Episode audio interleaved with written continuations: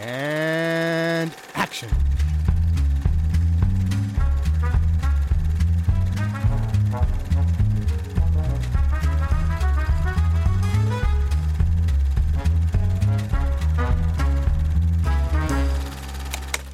Somebody asked me, is it really a big advantage if a director also writes? I said, no, it's uh, not a big help if a director also knows how to write. But what is absolutely necessary is that he knows how to read. They didn't like that line at the director's guild, but I mean it because you watch it, then you just take the director to the side and say, my God, this guy does not quite know what the point of the picture is. Und damit hallo und herzlich willkommen zu Directed by Billy Wilder. Ich bin der Joe und der Luke ist da. Hallo! Und der Ted auch. Hey! Munter alle miteinander. Das Für die doch schön. Episode. Passend für den Kriegsfilm bin ich sehr munter. Jawohl, so soll es sein. Denn wir reden in der dritten Episode über Billy Wilders dritten Film Five Graves to Cairo, fünf Gräber bis Kairo aus dem Jahr 1943. Ein Jahr nach seinem letzten Film, also jetzt geht's Schlag auf Schlag. In diesem Film spielen mit Fran Francho Tone, Ann Baxter, Akim Tamarov, Erich von Stroheim, Peter van Eyck und viele mehr. Fortunio Bonanova, großartige Rolle, äh, die er spielt. Und ja, wie ihr gesagt habt, es ist ein Kriegsfilm, spielt im Zweiten Weltkrieg in Afrika und handelt von einem amerikanischen, äh, äh, einem britischen Soldaten, man, man wüsste es nicht von seinem Akzent, aber von einem britischen Soldaten, der äh, in einer Panzereinheit war, dessen Panzereinheit mehr oder weniger ausgelöscht wurde. Er ist der einzige Überlebende, völlig sonnenverbrannt und im Delirium mehr oder weniger kommt er in einer zerstörten Kleinstadt an und dort steht halt noch das Hotel der Stadt, in dem er Zuflucht findet. Da sind auch nur noch zwei Leute aktiv, nämlich der Eigentümer und eine, ein, ein französisches Zimmermädchen. Und die verstecken ihn, als dann die Deutschen ankommen und stellt sich ziemlich schnell heraus, das sind nicht irgendwelche Deutschen, die da einmarschieren, das ist die Panzerbrigade mit Rommel, mit äh, Erwin Rommel im Gespann und dessen Afrika-Korps halt, ne? und die quasi gerade auf ihrem Afrika-Feldzug sind. Und ziemlich schnell beschließt unser Hauptcharakter dann, dass er sich als den verstorbenen Ober sozusagen des Hotels ausgibt. Also das ist halt so ein Typ, von dem bekannt ist, dass er humpelt und so, ne? Er übernimmt das Humpeln und versucht den halt nachzustellen, weil er hier eine Möglichkeit sieht, äh, Rommel umzulegen. Was ziemlich gut wäre. Und dann aber auch von einem britischen Offizier, der in Gefangenschaft ist, auf den er trifft, äh, dann noch die Anweisung bekommt, nein, nein, leg dir nicht um, wir wollen erstmal rausfinden, was der vorhat und es dann an unsere, an die Alliierten, an unsere Truppen, an die Briten liefern und so weiter. Und dann wird es halt ein sehr, sehr spannender Spionage-Thriller, wie dieser Typ versucht, nicht erkannt zu werden, rauszufinden, was die Pläne der, der Deutschen sind, warum die so erfolgreich sind mit dem Feldzug und das vielleicht diese Informationen irgendwie an die Briten zu bringen. Gleichzeitig haben wir das französische Zimmermädchen gespielt von Anne Baxter. Mouche ist ihr Spitzname, die am Anfang sieht es so aus, als würde sie mit den Deutschen kollaborieren wollen, aber stellt sich raus, eigentlich geht es nur darum, dass ihr Bruder, ihr einziger überlebender Bruder in einem Konzentrationslager irgendwo in Deutschland hockt und sie halt bereit wäre, sich mit Rommel oder eben dann einem seiner Untergeordneten einzulassen, wenn derjenige ihr irgendwie helfen kann, ihren Bruder halt aus dem Konzentrationslager zu kriegen. Also alles sehr, sehr dreckig, sehr real, sehr dramatisch. Ted, habe ich, ich habe das letzte Mal mit Luke angefangen, Ja. glaube ich. Ja, Mhm. ja, ja. Ted, ich, wir, wir hatten alle den Film noch nicht gesehen, davon gehe ich aus. Ja. Ähm, wie ging es denn dir damit? Ich habe ja vorhin, äh, ich habe vorhin, ich habe in der letzten Episode gespoilert, dass ich diesen Film auf jeden Fall bald nochmal schauen werde. Und das ist aus, ja, aus zwei Gründen. Einmal, weil ich ihn extrem gut fand. Also ich, ich war sehr überrascht und ich fand ihn super, super gut. Und auf der anderen Seite, ich habe ihn mir gestern angeschaut und ich bin gerade in der Lage, wo ich, wo mein Kopf einfach so nicht aufnahmebereit ist. Und tatsächlich habe ich einfach akustisch viele Sachen einfach nicht verstanden, was die, Leute, was die Schauspieler gesagt haben. Ich weiß nicht, Okay. was- also vor allem bei diesem Film. Es ist so an ein oder zwei Stellen bei Major und the Minor vorgekommen. Aber dieser Film, also wirklich regelmäßig in jeder Szene kam so ein oder zwei Lines, die, die bei Gott auch beim Rückspulen irgendwie ich, ich Probleme hatte mitzukriegen. Und der Film war auch schwer zu finden äh, zum Anschauen. Also Mhm. habe ich auch eine Version gehabt, wo keine Untertitel waren. Deswegen Ah, okay. äh, konnte ich nicht wirklich, keine Ahnung. Aber auf jeden Fall. geb sind dir die Blu-ray, wenn du willst. Ja, das wäre super. auf jeden Fall, das sind die zwei Hauptgründe. Äh, ich finde den Film auch so super und dann auf der anderen Seite halt hatte ich ein paar hier technischen Probleme. Ich muss sagen, dass dieser Film das beste Opening von dem Film, was ich in der, seit langem gesehen habe. Seit langem. Mm, Ja, Also- großartig. Ach du Scheiße. Und das ist so genau das genaue Gegenteil, äh, nicht das genaue Gegenteil, aber halt die komplett andere Richtung im Vergleich zu, äh, zu Major and the Minor. Also, wie lang sich ein Billy Wilder Film Zeit lässt und hier, den ein, die einzigen anderen sind die zwei ersten und hier Sunset Boulevard, die ich gesehen habe. Wie lange sich der Film Zeit lässt, bis die ersten Wörter gesprochen werden ist so erstmal für, also für mich so überraschend, weil das halt einfach nicht einfach nichts ist, was ich was ich so erwarten würde, aber halt auf der anderen Seite ist es aber auch so bildlich eindrucksvoll, dass ich einfach so, also ich war umgehauen von dem Opening und ich war sofort sofort drin und es ist ein super tighter Film. Der was war das? Gut 90 Minuten halt. Ja, 96 Minuten. ist der, 96 Minuten, der super Pacing drin hat. Alle Charaktere sind pivotal, alle, alle sind wichtig und alle sind gut gespielt, finde ich. Und ich, für mich, ich würde sagen, vielleicht Erich von Stroheim, aber für mich gab es jetzt keinen Standout wie jetzt im letzten Film mit Ginger Rogers. Aber ich fand halt, ich fand, es war ein guter Ensemble-Cast, viel, also guter so, so ein Film so gemacht von Character-Actern. Und ich fand ihn super. Ich glaube, ich werde die ganzen, so viele, viele, viele Superlativen werden vielleicht noch von euch noch kommen, aber ich fand, ich fand den Film klasse. Alright, Luke, wie ging's denn dir? Ich war geschockt, was für komische Reviews es äh, auf Letterboxd dazu gibt. Okay. Jemand hat geschrieben Casablanca Light. Wo ich dachte, Bitte was? das Einzige, was er mit Casablanca gemeinsam hat, ist, dass er im Zweiten Weltkrieg spielt und äh, in, Af in Nordafrika. Das ist, das ist das Einzige. Sure, so Hotel-Setting oder Bar. Ja, so, und irgendwie so. Aber nicht mal, also ein, ein Spion ist involviert, I guess. Ja, Aber- okay, man kann es sich vielleicht hindrehen. Aber so ein bisschen. nee, also ich fand, ich fand ihn einzigartig in seinem, in seiner Misch, in seiner Mischung aus, aus Spannung und Action und auch Humor, der für mich funktioniert hat. Also der italienische General war Ja. sehr lustig. Vielleicht habe ich deshalb vorhin gesungen, weil es einfach, also in der letzten Folge oder vor der letzten Folge, weil es einfach, ja, es, es, es, es, es reißt mich mit so viel Enthusiasmus. Es ist einfach, ich glaube, manchmal gibt es so Filme, da hatte jeder Bock und hat jeder sein Bestes gegeben. Und das ist einer von denen. Und ich bin hier für diesen Film. So, also es ist einfach tightes Skript, hervorragend gedreht. Ähm, also auch ne, angesichts der damaligen Zeit natürlich ist viel Kriegspropaganda dabei. Aber ich meine, wir sind mitten im Zweiten Weltkrieg äh, auf der Seite der USA. Natürlich, natürlich.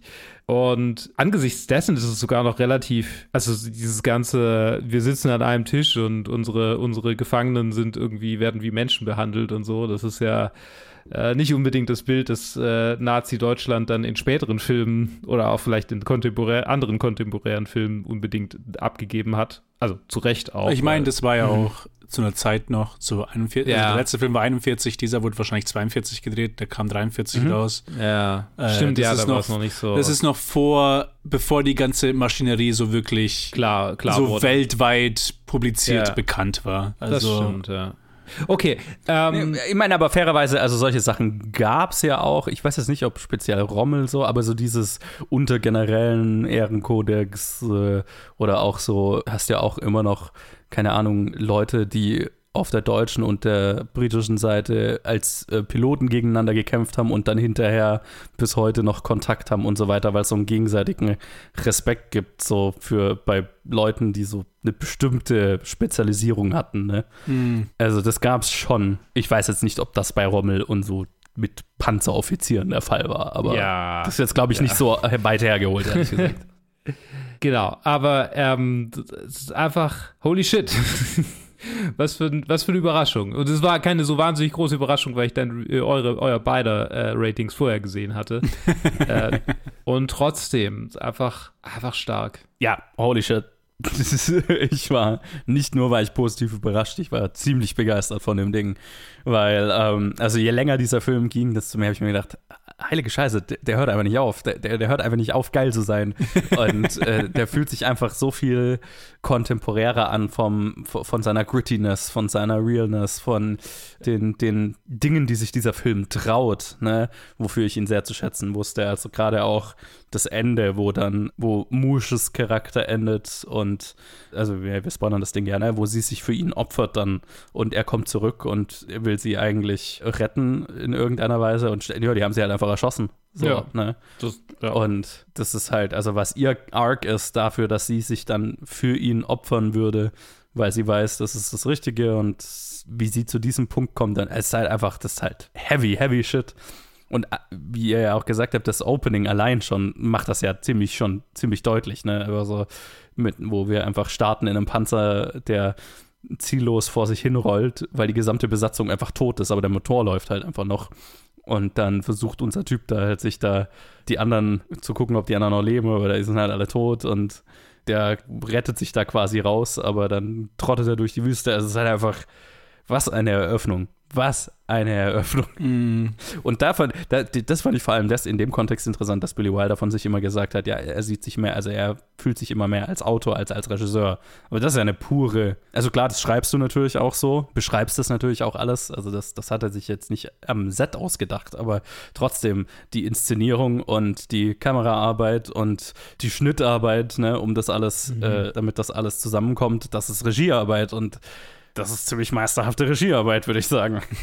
also, ja, krasser Scheiß halt einfach. Also, und ich fand es vor allem deswegen interessant, weil kurz bevor ich den jetzt geguckt habe, habe ich in Quentin Tarantinos Podcast hat er drüber geredet, dass das hier sein Lieblings-Billy Wilder-Film ist. Sehen, ja. Und äh, dann habe ich auch in irgendein anderes Interview mit ihm gesehen, wo er den als einen seiner Top 10 Filme aller Zeiten oder so eingeordnet hat. Und hätte ich das nicht gewusst, hätte ich dann hinterher spätestens gegoogelt, weil ich mir die ganze Zeit gedacht habe, also wenn das nicht ein Einfluss auf Inglourious Bastards ist, dann weiß ich auch nicht. mm. ja. Weil so viel hier drin ist einfach nicht kopiert in Inglourious Bastards, aber halt einfach, also äh, so ähnlich ne, von, von der Art von Spannung, die da erzeugt wird, von diesem Doppel, von, ne, also alles, was in, in Inglourious Bastards mit dem Versteckspiel, was die, was gerade Brad Pitts Charakter und, und seine Leute so machen, ne, mit, mit der Bar-Szene und mm. also was mhm. unser Hauptcharakter hier halt machen muss, ne, wo er sich als diesen Typ ausgibt und er weiß halt, also er weiß halt nichts mal über den und muss es improvisieren die ganze Zeit und es droht eigentlich die ganze Zeit aufzufliegen und also geil halt einfach und auch so dieses mhm. Setting von okay ich könnte hier also da in, in, Glorious Bastards ist es halt okay die legen dann Hitler um und das ganze, die ganze Nazi-Oberschaft und hier ist es halt so okay ich, ich hab Rommel hier ich könnte den jetzt aus dem Weg schaffen so ne mhm. wo er das so realisiert das ist halt auch so, holy crap. Also, ja, das hat mich überhaupt nicht gewundert, dass das ein sehr großer Tarantino-Einfluss war. Also eine, eine, eine begeisterte Review von meiner Seite zu diesem Film. Ich habe nicht wahnsinnig viele Infos zur Entstehung dieses Films. Das wird relativ kurz sein dieses Mal. Können wir viel mehr über den Film reden, ist ja gut. Er basiert auf jeden Fall auf einem Theaterstück von einem ungarischen Autor, Lajos Biro, oder wie man ihn auch immer ausspricht. Mhm. Das Theaterstück spielt im Ersten Weltkrieg, spielt im Ersten Weltkrieg und die Adaption hat sehr viel, also den Großteil der Handlung abgeändert. Also da ist es mehr so, da geht es um einen Hotelbesitzer, der dann immer das, also das sind die wenigen Infos, die ich drüber habe, der im Ersten Weltkrieg dann immer das Porträt in seinem Hotel wechselt, je nachdem, welche Armee halt gerade das Gebiet, in dem er ist, wieder besetzt. Ne? Ob das jetzt, ich glaube, also einmal ist es halt, muss er den österreich-ungarischen Kaiser hinhängen, dann irgend, den, den Zar, den russischen und, und also, also so, da geht's mir, also das ist halt ein Teil davon. Und das hat er hier so seine Anspielung mit dem Bild von Queen Victoria, das dann Rommel abhängen, ab, abdecken lässt und dann am Ende ist es wieder so, ne? Aber viel ist, glaube ich, vom Original, wenn ich das richtig verstanden habe, nicht übrig geblieben. Und wie Billy Wilder und Charles Brackett drauf gekommen sind, ist, dass nach The Major and the Minor, was halt sehr erfolgreich war und halt generell beim Studio auch gut ankam, ähm, sie von Paramount das Go gegeben haben, dass sie halt einfach selber auswählen konnten, also ihre eigenen Filme wählen und produzieren konnten. Was, Mhm. also holy shit, dritter Film, what the fuck. Und sie haben halt die Archive durchsucht bei Paramount nach Titeln, die sie interessieren würden und haben da dieses Theaterstück in, gefunden, was Hotel Imperial heißt. Im, Imperial Hotel Imperial Hotel Imperial, wie auch immer. Das ist auf jeden Fall der Titel vom Originalstück. Und da hatten sie Bock drauf und dann haben sie es gemacht. Nice. Straightforward, würde ich sagen. Ja, ja ich habe noch so ein paar Infos zum Casting und so, aber die streue ich dann immer ein. Deswegen, wie immer, meine Frage am Anfang: Was brennt euch unter den Nägeln? Womit würdet ihr gerne anfangen? Ich glaube, ja, wir haben ja, die Eröffnung haben wir ja schon erwähnt, wie stark sie war, aber wie flüssig das einfach ins Hotel fließt und wie er da reinkommt und dann, wo wir zuerst so auf einer ein bisschen, ja, halt, ah, okay, der Mann ist halt einfach durch. Der hatte einen Hitze, Mhm. Hitzeanschlag, Hitzeschlag und dann aber auf einmal die Nazis halt da sind mhm. und die Spannung halt einfach hochgeschraubt wird und wir aber trotzdem halt so ein bisschen so, es fängt auf einer, auf einer, es ist ein bisschen leicht, ist eine leichtere Atmosphäre, die aber auch nicht so abrupt endet. Also es, es bleibt, also, wie soll ich sagen, es hängt, also es ist, das hat vor allem mit den, mit den, mit den Schauspielern zu tun, die das da, die das angehen. Also der, der Hotelbesitzer und die Maid und dann die, der deutsche Offizier es ist nicht so super, ehr- es, es hat sowas, ach Gott, ich kann es ich, ich kann's nicht wirklich in Worte fassen, aber es ist gut, dass du in Glorious Bastards erwähnt hast, weil es hat was von der ersten Szene in der Glorious Bastards, wo es so diese, diese Mischung aus Leichtigkeit und Gefahr hat, die halt dann in Glorious Bastards halt dann durchgezogen wird, Ja. aber hier halt dann er sich dann noch äh, rausretten kann, also in der Szene. Und ich fand das, das ist einfach so schön geflossen. Und dann sind wir halt wirklich angekommen und dann wissen wir, okay, shit, die sind jetzt hier und er kann nicht weg. Und vor allem, er ist ja auch, also ne, am Anfang, er, er ist bewusstlos so, ne? Und Ja, selbst ja. wenn er aufwacht, ist nicht klar, okay, steht er halt einfach in seinem Delirium auf und gibt sich preis, so, ne? Mm, ja, total. Also es ist halt einfach ultra gut die Spannungskurve gehalten die ganze Zeit in dieser Eröffnungsszene. Und der Vergleich gerade zu der Eröffnungsszene von den Glorious Bastards ist super, weil halt der Smalltalk, der geführt wird, relativ oberflächlich ist, so, ne? Ja. Aber A, die Bedrohung von diesem, ich weiß gar nicht, was er für einen Rang hat, aber von diesem Leutnant oder whatever er ist, die davon halt ausgeht gegenüber diesen zwei Hotelbesitz, also dem Hotelbesitzer und äh, der Maid und dann halt immer noch mit der Gefahr, dass unser Hauptcharakter gefunden wird und so weiter. Das ist halt irre, irre Mhm. gut. Und von allen Seiten gut gespielt. Also auch hier Peter van Eyck ist, glaube ich, der. Heißt der Peter? Peter van Eyck, ja, genau, Ja. der den, der den Typ spielt. Ja, Leutnant. Den Leutnant Schwegler, genau. Er, er ist halt auch einfach so, so gut. Für mich sieht er so aus, äh, sein, sein Bild auf Letterboxd, Mhm. wo er älter ist. Für mich sieht er so aus wie der, der Bösewicht im dritten Indiana Jones. Wie, wie, Ja. wie heißt er nochmal? Ja, er kommt mir jetzt nicht, aber die haben komplett das gleiche Gesicht für mich. Ja. Die sehen sich so ähnlich. Und für eine Sekunde dachte ich, Alter, ist das derselbe Typ? Und so, nein, natürlich ja. nicht. Die Filme sind 50 Jahre auseinander. Das ist halt auch so, ne? Wenn du dir seine, seine Filmografie so anguckst, dann ist das halt eindeutig einer von den vielen deutschen Emigranten, die vor den Nazis abgehauen sind und dann den Großteil ihrer Schauspielkarriere damit verbracht haben, Nazis zu spielen. Ja. Ist- Ja. ja, ne?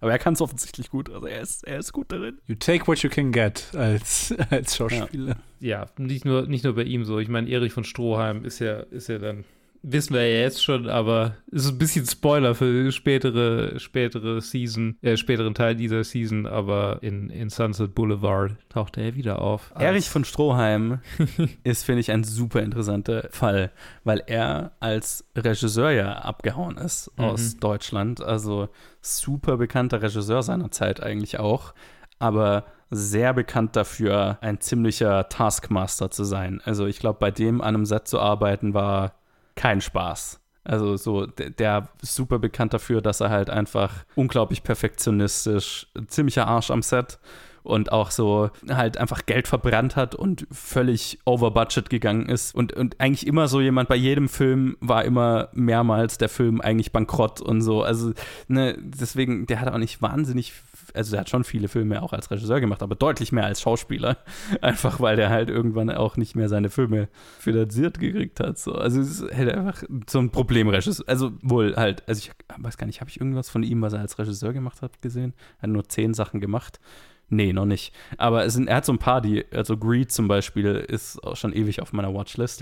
Ja, und halt auch einer, den, äh, ein Österreicher, dessen Filme Billy Wilder halt in seiner Jugend im Kino schon gesehen hatte und von dem er wusste. Und er wollte ihn halt dann unbedingt für, für diese Rolle haben und war wohl halt sehr starstruck, wo er ihn kennengelernt hat beim Make-up Test oder so und hat wohl zu ihm gesagt, ha, es ist, so schön, dass er mit ihm arbeiten darf und er erinnert sich, wo er seine Filme im Kino gesehen hat und er war einfach immer seiner Zeit zehn Jahre voraus. Und dann hat Erich von Stroheim wohl nur gesagt, 20. oh Gott. Es hört sich, hört sich komplett passend an, dass, dass er das sagen würde. Also es war wohl auch so, also die, die, so wie der hier in diesem Film ist, ist der schon so ein bisschen, ne? Das ist, das ist das ist schon so ein bisschen eher auch einfach. Und so der Fakt, dass er hier so einen General und so eine Figur von dieser Bedeutung und so weiter spielen durfte, das hat ihm schon so wohl geschmeichelt. Und da, da ist er wohl sehr drauf abgefahren und war sehr exakt auch, was sein Kostüm und Make-up, also hat er alles selber bestimmt anging, inklusive so, also die Kamera, die er bei sich hat, die musste echten Film drin haben und so. Also alles musste echt sein, dass er mit sich rumgetragen hat, damit, weil er immer gesagt hat, das spüre ich und dann ist das, macht es das schlechter, wenn das nicht so ist. und halt auch so beim, beim, hat sich so Gedanken gemacht beim Make-up zum Beispiel. Also hat er, er sich bräunen lassen, halt weil er die ganze Zeit ja in der Sonne ist, aber halt nur bis zur Stirn immer. Und als Billy Wilder ihn dann gefragt hat, aber machen Sie dann Make-up auch noch fertig, hat er gesagt, nein, nein, das ist ein Charakter, der nimmt seine Kappe, seine, seine, seine, seine, seine Generalskappe ja. nie, never, ever ab, außer in seinen, wenn er schlafen geht sozusagen. Und deswegen hört da die Bräunung auf. Also so detailliert hat er über sein eigenes Make-up und Kostüm bestimmt. Alright. Infuriating.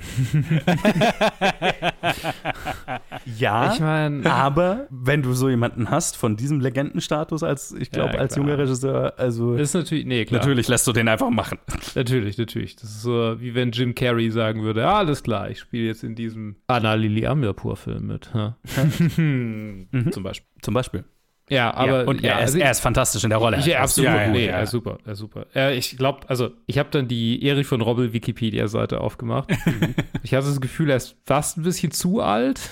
Äh, in dem Jahr war mhm. Robbel ja, ja gut, Ende 40. wohl auch überhaupt nicht ähnlich. Ja, ne? also. Ende 40, aber er sieht eher aus wie Anfang 60. Mhm. Aber, äh, aber trotzdem, also fieser, fieser Typ. Es ist besonders witzig, weil äh, Rommel ja einer der Nazis ist, der noch am ehesten irgendwie zu diesen Tendenzen beiträgt, dass Leute sagen können, ach ja, es, waren ja nur Leute, die Befehle ausgeführt haben. Es gab ja auch Leute, deren Ehrenhaftigkeit, bla bla bla bla bla. Mhm. Weil er irgendwie an diesem, an diesem sehr späten, sehr, sehr späten Plot gegen Hitler noch beteiligt war. Mhm. Aber ich meine, er hat äh, fucking Nordafrika erobert. Also, ja, also so, ich glaube, da, also nach allem, was ich so über Rommel halt gelesen habe, trifft das ja schon so ein bisschen zu, so dieses, okay, der ist mehr so halt so General alter Schule, so, ne? Also deswegen auch so dieses, der Umgang mit den britischen Generalen und hier ist, glaube ich, auch deswegen nicht so abwägig, mhm. ne? Weil den Ruf hatte er ja schon so ein bisschen weg. So halt, ne, so, so doch dieses, ja, wie man halt bis zum Ersten Weltkrieg sich als General gegeben hat, so berufssoldatmäßig halt einfach, ne? Ja, gut, klar was es heute nur noch in, keine Ahnung. Ja, ich meine, es gibt es heute auch noch, aber. Oh, natürlich gibt es das noch, absolut. Für, gerade von der, in den USA, wenn du, du hast doch so auch so Dynastien, die quasi immer äh, über, wie heißt diese berühmte Militärschule da? Oh, ja. Ähm, po, po, Point irgendwas. Po, irgendwas, äh, irgendwas Point, ja. mir fällt es gerade auch nicht ein. Fuck, jetzt liegt mir so auf der Zunge. Egal. Also gibt es so eine super bekannte Elite-Militärschule in den USA, wo halt die ganzen Generäle West Point, und, und so. West Point, ja, genau. ah, genau. West Point, ah, wo die ganzen ich schon mal gehört. Äh, äh, Offiziere Offiziere und so weiter ausgebildet werden. Und da gibt es natürlich auch ganze Dynastien, die all, wo alle Männer der Familie da hingegangen sind und die alle dieses, dieses Ehrengedöns noch haben und so weiter. Also das ja, ist ja, auch heutzutage ist, noch so ein das Ding. Das ist auf jeden Fall da. Ich habe auch letztens erst einen Artikel gelesen, dass der größte Faktor, der größte Faktor in der amerikanischen äh, Bevölkerung, an dem man ablesen kann, ob ein Mann dem Militär beitreten wird oder nicht, ist, ob er Teil einer Militärsfamilie in, in, mhm. in den Südstaaten ist. Ja. Das sagt mehr über seinen Werdegang aus dann als alles andere. Und woher kam Erwin Rommel? Bestimmt Baden-Württemberg. Oder Preußen, eher Preußen wahrscheinlich. Heidenheim an der Brenz. Ah. Und das ist im Osten Baden-Württembergs. Ey. das ist bestimmt noch, bestimmt noch altes Hohenzollern. An der Grenze zu Bayern. Also gerade wenn man, ja, ja, das doch, das müsste da so an der Autobahn Genau, 33 Kilometer nördlich von Ulm. Okay, ich Also- gucke mir kurz die Geschichte an. Das ist garantiert altes Hohenzollern. Ich bin hier gerade bei, die- bei der Trivia und ich sehe, das ist jetzt ein bisschen ein Themawechsel, aber jetzt, wo wir schon über die Schauspieler reden, Ja. äh, bevor wir, auf die, bevor wir auf, auf die Schauspieler eingehen, das ist jetzt komplett was anderes. Hier steht, Billy Wilder wollte für den Davos-Charakter Cary Grant haben, Ja. der aber nicht verfügbar war. Carrie, er wollte, und das ist, das ist tatsächlich, ich habe hab mir schon überlegt, wann ich das erwähne, er wollte auch im letzten Film in Major and the Minder schon Cary Grant für die Major-Rolle. Und das wird so ein Running Gag sein durch seine gesamte Filmkarriere. Er wird nie mit Cary Grant arbeiten, er wird für jeden einzelnen Film Cary Grant haben wollen. Und das ist tatsächlich, der- also so für, für Billy Wilder bis zu, ans Ende seiner Karriere ist Cary Grant so the one that got away. Mit dem er einfach nie, also ist, ist, seine, ist ja. seine Hitchcock-Blond, die er nie haben konnte. Ja, genau. ist so. Aber es ist Grant. Das ist seine Das Grace sehr Kelly. Ja, ist genau, das ist eine Grace Kelly. Ja, ja, klar. Ich meine, im Gegensatz zu Hitchcock hatte äh, Wilder ja wohl kein Problem im Umgang mit Frauen. Also keine Creepiness bekannt meinerseits. Also äh, im Gegenteil. Immerhin. Ja. Ja, ja. Ja, wobei, ah, hm, also keine Creepiness, aber äh, ich weiß, dass er nicht sehr gut auf Marilyn Monroe zu sprechen war, nachdem er mit ihr gearbeitet hat. Also ich glaube, Oh. da, da war er, ja, ja. Aber Hm. da, das wird interessant. Okay, okay. Ich bin gespannt. Also ich weiß zu, nur halt aus den, aus den Hintergrundgeschichten zusammen Like It Hot, weil sie halt immer zu spät war und ihre Lines nicht konnte und, und solche Sachen. Also das war halt, ja, Mhm. das wird interessant. Ich weiß nur so Anekdoten aus dieser Zeit. Ich bin sehr gespannt, da tiefer einzutauchen. Hm. Das ist äh, besonders lustig, weil ich ähm, das sehr gut nachvollziehen kann. Schauspieler, die zu spät sind und dann auch ihre Lines nicht können. Mhm. Das ist ein Problem, in der Tat. Ja. So, wo waren wir stehen? Ähm, Naja, wenn wir gerade bei den Schauspielern sind. Genau. Geil, was mich richtig gefreut hat an diesem Film, die ganzen deutschen Charaktere sind deutsche Schauspieler, was ja einfach heutzutage nicht mehr der Fall ist in den meisten Hollywood-Produktionen und was mich immer nervt, weil ich mir immer denke, Leute, in Hollywood arbeiten genug deutsche Schauspieler, genug deutsche Experts. Castet sie einfach und dann klingen die auch wie Deutsche. Furchtbar, wenn das nicht gemacht wird. Es nervt mich immer, haut mich immer raus. Und hier war es so, ah, ah, ja, okay, die hatten halt gerade so einen richtigen Influx an Deutschen Immigranten. die, und ich meine, in dem Fall halt auch ein Regisseur, der natürlich ein Ohr für hatte ähm, und die halt gecastet hat. Also ich meine, außer von Stroheim, der halt Österreicher war, was man auch hört. Also das ist halt nicht Ja. authentisch. Aber das Witzigste finde ich halt einfach, dass der britische Hauptcharakter von einem offensichtlich amerikanischen Schauspieler gespielt wird, der sich keinerlei Mühen gibt, irgendwie britisch zu klingen. Also der hatte einfach den amerikanischsten Akzent aller, aller Zeiten. Da musste ich mehrmals lachen, vor allem wenn er mit diesem britischen Offizier redet, der dann sehr very british ist. so, und, äh, und er halt einfach, I'm John Doe, I'm, I'm an American, so, vom, vom, wie er halt sich gibt. Das war mal so ein bisschen andersrum als sonst. mhm. Und ich meine, der italienische Charakter ist von einem Italiener gespielt. Ja. Und ich meine, fair, ne, der ägyptische Charakter ist von einem Russen gespielt, glaube ich. Also, Und ich meine, der deutsche Charakter ist von einem Österreicher gespielt. also so ein bisschen gibt es schon so, ne? Nicht, nicht ganz passendes Casting, aber. Für gebürtigen Österreicher. Ich meine, ich, ich habe Ja. irgendwo gelesen, dass äh, von Stroheim irgendwie äh, Probleme hatte, den Akzent aufrecht zu erhalten. Wobei ich nicht so richtig wusste, ob es jetzt wegen, also ich, ich hatte das Gefühl, also einmal, wenn er Deutsch gesprochen hat, im, im Film, also in diesem Film jetzt, einmal, als er Deutsch gesprochen hat, meinte ich, dass es ein starker österreichischer Akzent war, der natürlich nicht passt an der Stelle. Ja, ja, also ich finde, das Österreicher hat, hat, Österreicherisch hat man ihm schon angehört. Ja. Also ich, ja, okay, dann ist er, war er vielleicht, manch hat er vielleicht Probleme, also vielleicht hat er versucht, Hochdeutsch zu sein, aber das hat auf jeden Fall, also er hat schon Hochdeutsch geredet, aber halt, also mit einem klaren Einschlag, fand ich. Ja, ja, Mhm. ja, ja. Aber ich glaube, so weit denken sie in Hollywood auch nicht. Und so, ah, okay, das wird. Na, ist ja das auch nicht schlimm. Also das ist ja, Ja, ja, also, total. Das total. kann ich so viel mehr verzeihen als einen offensichtlich nicht gebürtig deutsch sprechenden Schauspieler, der von dem, wenn der versucht Deutsch zu sprechen, du als Deutsch, äh, jemand, der Deutsch spricht, nicht mal verstehst. Also nicht mal, nicht mal gebürtig, sondern nicht mal deutsch sprechender. Genau, Ist einfach äh, nur, er hat nur diese Lines irgendwie auswendig gelernt. Genau, der hat phonetisch irgendwie versucht, das einigermaßen hinzukriegen und äh, wenn du äh, wenn du keine Untertitel anstellst, versprichst, äh, verspri äh, verstehst du es nicht mal, was der, was der dir sagen will, Ja. als, als deutsch sprechende Person. Also das finde ich so viel schlimmer, als wenn der halt so ein, ja okay, der hat halt einen österreichischen Einschlag. Ja. Dann war halt in dem Fall Rommel Österreicher, whatever. Mhm. Ich meine, Österreich, Baden-Württemberg, whatever. Close enough. Süden. Ja. Für die Balkaner ist es tatsächlich alles das Gleiche. Unser, unser Nickname für, für Deutsche ist Schwaben. Witzig. Huh. Deutsche sind Schwabus. What? Schwabus. Das ist geil. Interessant. Das das wäre interessant zu wissen, wo das herkommt. Das, ja, ja, hm. Könnte ich vielleicht mal nachgucken, aber ja. Weil ich meine, ich weiß, dass ja der Name für Deutschland in den unterschiedlichen Sprachen daher rückt, mit welchem germanischen Stamm die mehr zu tun hatten. Also kann halt sein, dass Oh, äh, ja. äh, die Gegend mehr mit den Sueben zu tun hatte, wo, wo Schwaben ja herkommt. Hm. Ne? Also das, das, das daher rü- rührt das her, warum Deutschland in so vielen Sprachen so unterschiedlich heißt. Also das ist dann mehr so, welcher, mit welcher germanischen Richtung die mehr zu tun Ah, hat. klar, ja. Ah, interessant. Ja, das ist cool. Aber ja, in Jugoslawien sagt man Schwabus. Ja, dann waren das mehr die Sueben. So, So, kleiner, zurück zum Film. Kleiner Trivia am, am, am Rande. Ja, bleiben wir bei den Schauspielern. Ich würde gerne noch äh, Anne Baxter ansprechen, weil ich sie ebenso fantastisch fand. Äh, wie alle hier, aber sie möchte ich tatsächlich nochmal hervorheben, weil ich finde, sie hat einen super interessanten Charakter zu spielen.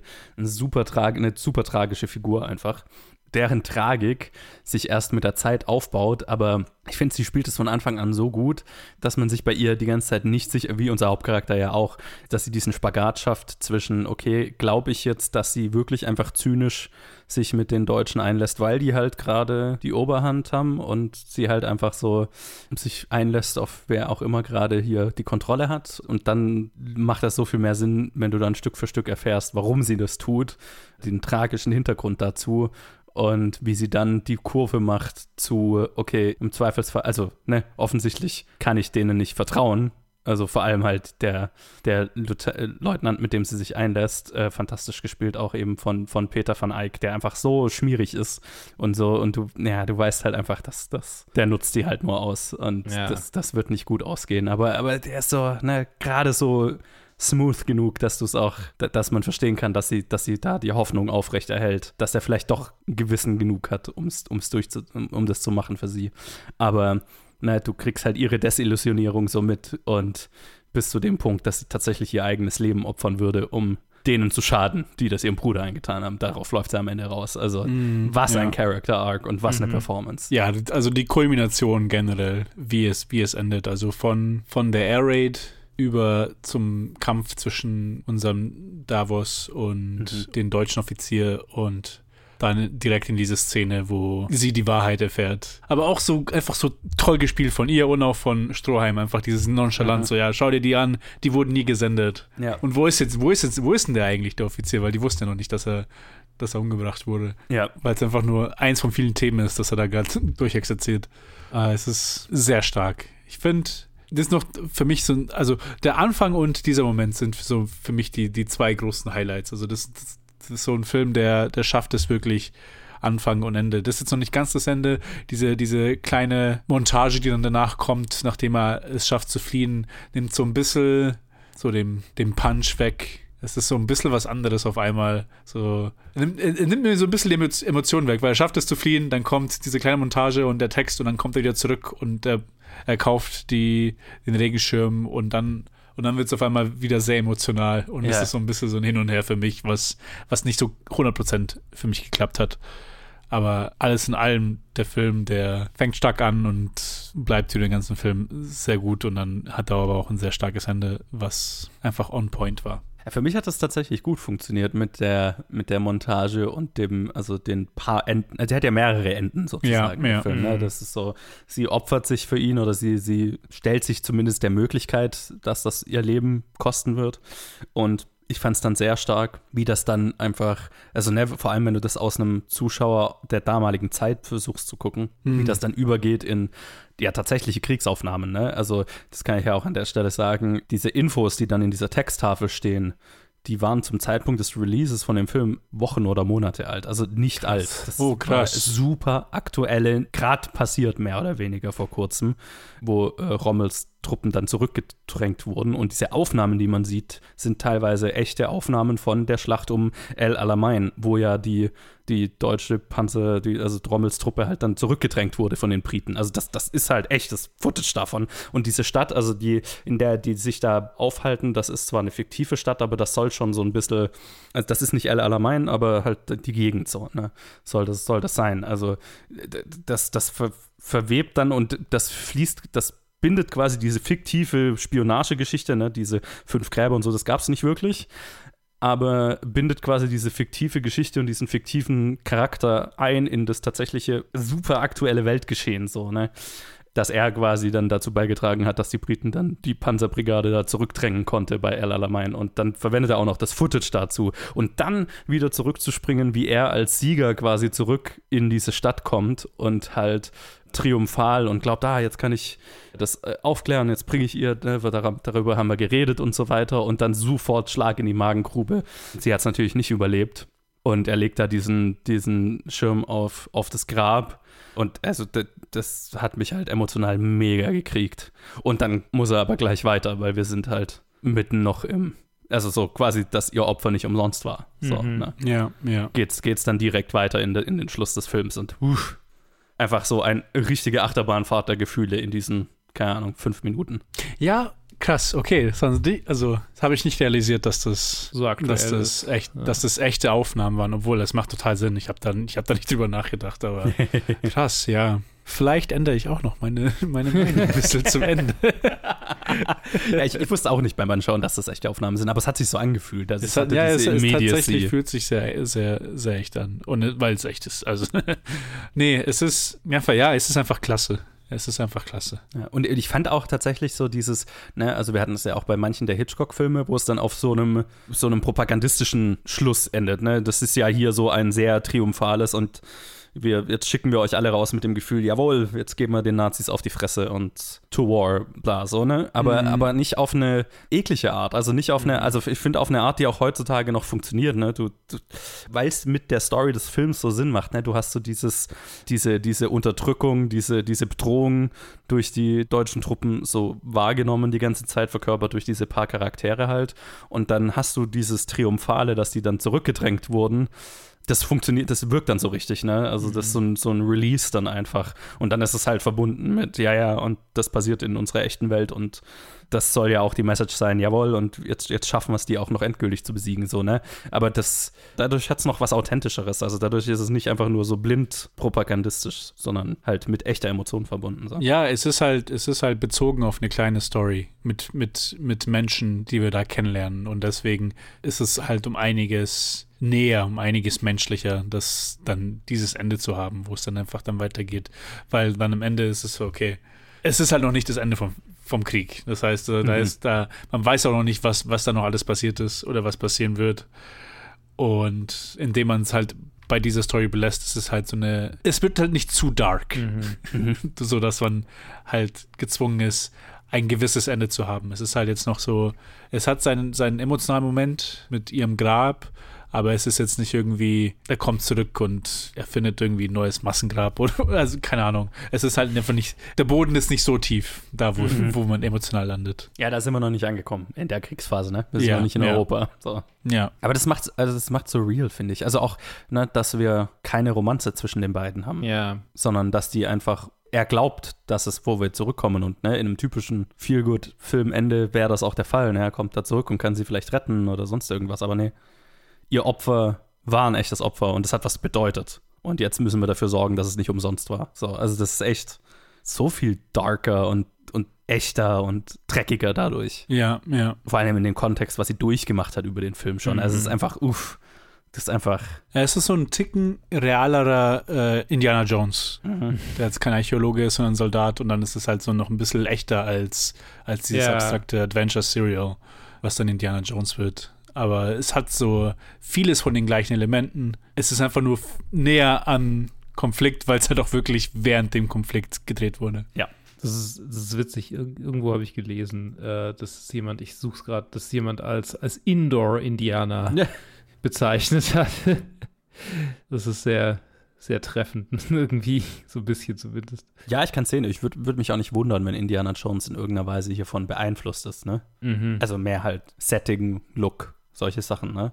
Und so, so die generelle Bedrohung, die hier durch die Nazis ausgeht, ist halt sowas, was sich da auch wiederfindet. Aber ja, ich meine, Adventure hat das jetzt nicht hier viel, ne? Also das, das, Das ist jetzt Nee, wahrscheinlich das eher stimmt, nicht das hier. stimmt. Ich weiß, Anfang ich weiß gar nicht, was für mich ähm, hier die Parallele ist, aber ich, ich habe schon so ein bisschen Ja, ich meine, dieses Hm, ich weiß nicht. Archäologen-Thema. Also, das finde ich ja, Mhm. das fand ich ja ganz interessant eigentlich so. Das, das, das habe ich auch nicht, also ich bin mir ziemlich sicher, dass der Film das erfunden hat. Oder, oder war Ja, es ja, real? ja, das, nein, nein, nein, nein, nein, das ist nicht real. Also das meine ich auch, die fünf Gräber und so weiter, das gab es Ja, nicht wirklich. ja, Das ja. war jetzt nicht wirklich das Geheimnis hinter dem erfolgreichen Feldzug, den Rommel da geführt hat. Ne? Ja, das, nee, ich das, mein, das war wahrscheinlich wie alles von den Nazis halt äh, fueled by Amphetamin.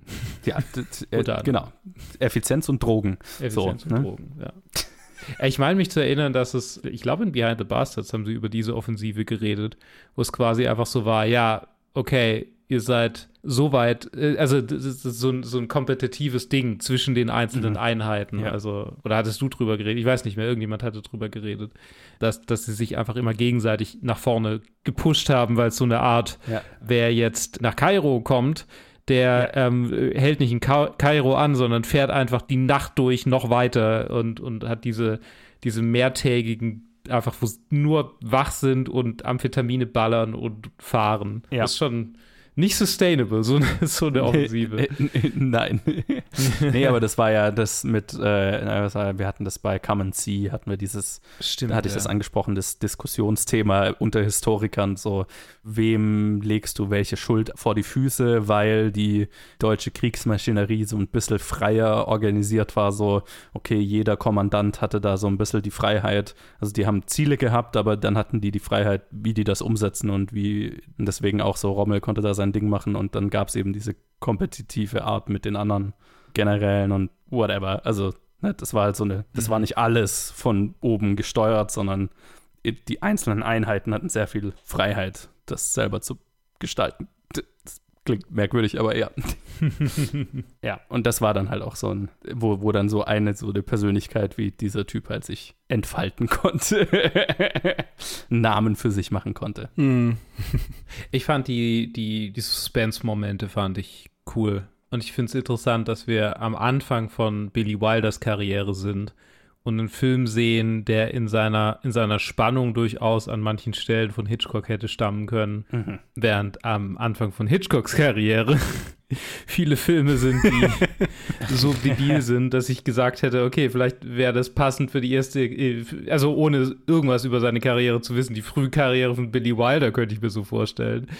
Ja, man muss sagen, bei Hitchcock, es ist ja nicht, so- also wie, wie Joe gesagt hat, wir, hier bei Bill Weiter schauen wir uns ja nur die Regie an. Ja, ja, ja. Und bei Hitchcock, der hat jetzt nicht irgendwie zwei Filme gemacht und dann fast eine Dekade Pause gehabt, wo er auf andere Weisen in der Filmindustrie tätig war und dann wieder zurück zur Regie gekommen ist. Mhm. Sondern da haben wir uns halt wirklich jeden Regieversuch angeschaut, ja. den er, den er durchzogen hat. Und ja, plus das sind 20 Jahre früher. Das heißt, also Oh ja. die Ja, ja, Filmindustrie genau, ist, ist, so ein so ist, ist in ihren Kindheitsjahren. Ja, Wil- Wilder hatte nie was mit der Stummfilmzeit zu tun, zum Beispiel. Mhm. Das, ist, das ist ein großes Ding, ja. Aber es sind ein paar sehr Hitchcockige Momente drin. Also was mich fast am meisten so an einen Hitchcock-Film erinnert hat, ist der Moment, wo er dem britischen Offizier klar macht, wer er ist, indem er auf dem Whisky oder auf der, ich glaube, das ist eine Whiskyflasche, seinen Dog-Tag drauf hat, ne? Ah, Mhm. ja, ja. Ja. Das ist ein sehr Hitchcockiger Moment, fand Ja, ich. ja, ja, total. Das ist auch der, der Zoom-In und, und Ja. da habe ich auch, da habe ich auch gesagt, haha! Und dann halt der, aber das, und das fand ich, das ist dann, glaube ich, wieder so ein Lubitsch-Einfluss, ehrlich gesagt. Weil, also, nachdem, ich habe jetzt nicht wahnsinnig viele Lubitsch-Filme gesehen, aber habe jetzt in letzter Zeit natürlich viel über ihn gelesen. Und so sein Ding war wohl oft, also er hat sehr viel so romantische Komödien und sowas gemacht. Und sein Ding war wohl oft so der Gag auf dem Gag auf dem Gag.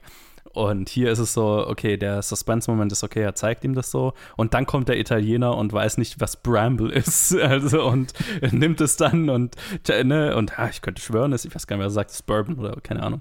Ne, das ist dann der Gag auf dem Gag sozusagen. Äh, das fand ich auch sehr geil. Weil den hätte es nicht gebraucht, aber er macht's besser. Ja, ja.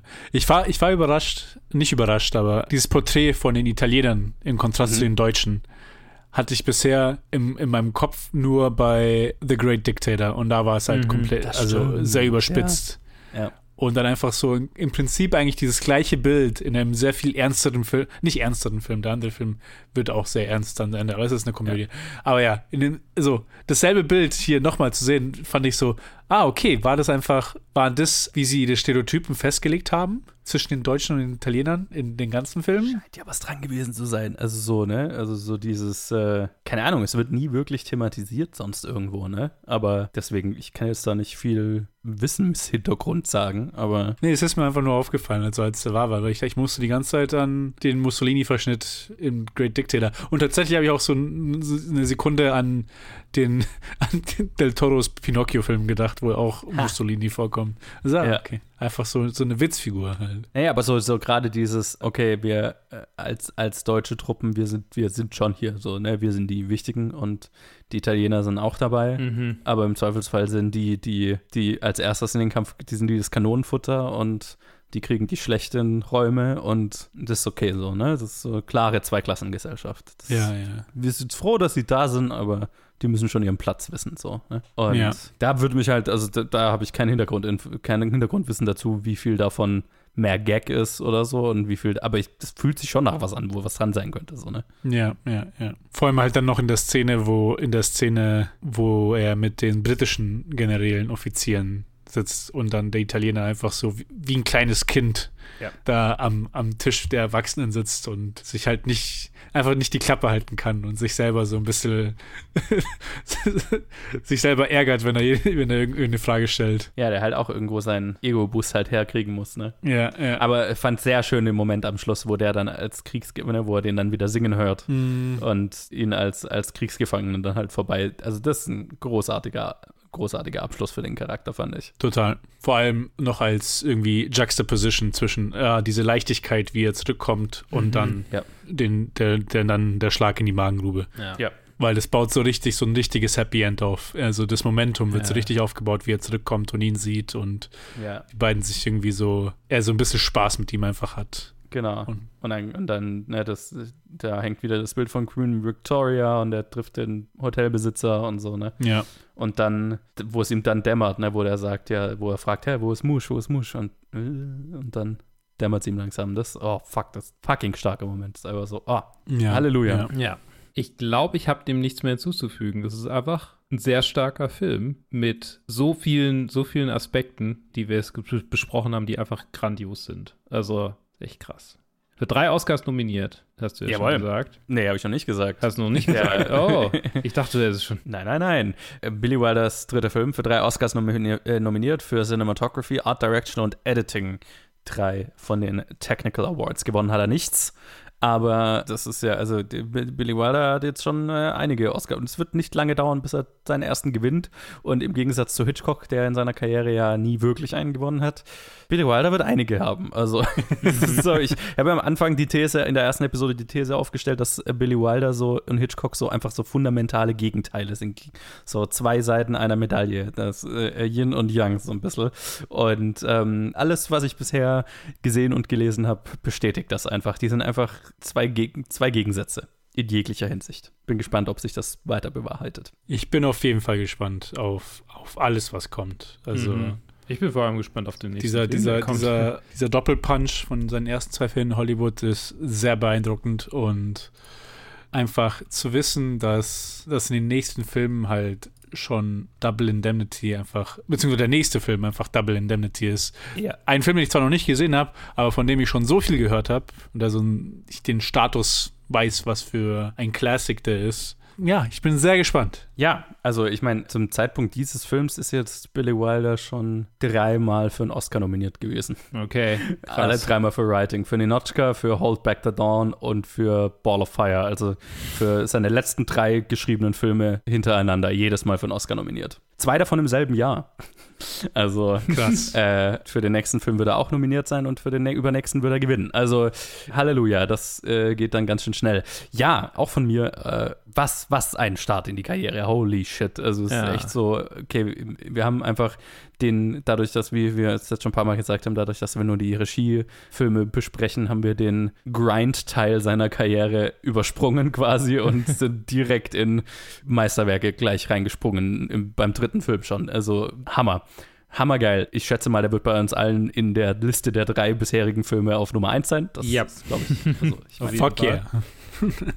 Obviously.